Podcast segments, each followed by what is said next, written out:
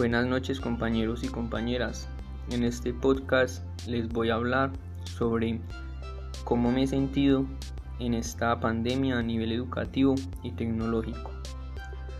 Yo me he sentido muy bien a nivel educativo, ya que he aprendido cosas nuevas y las clases hay veces son divertidas, aunque me gustaría estar presencialmente.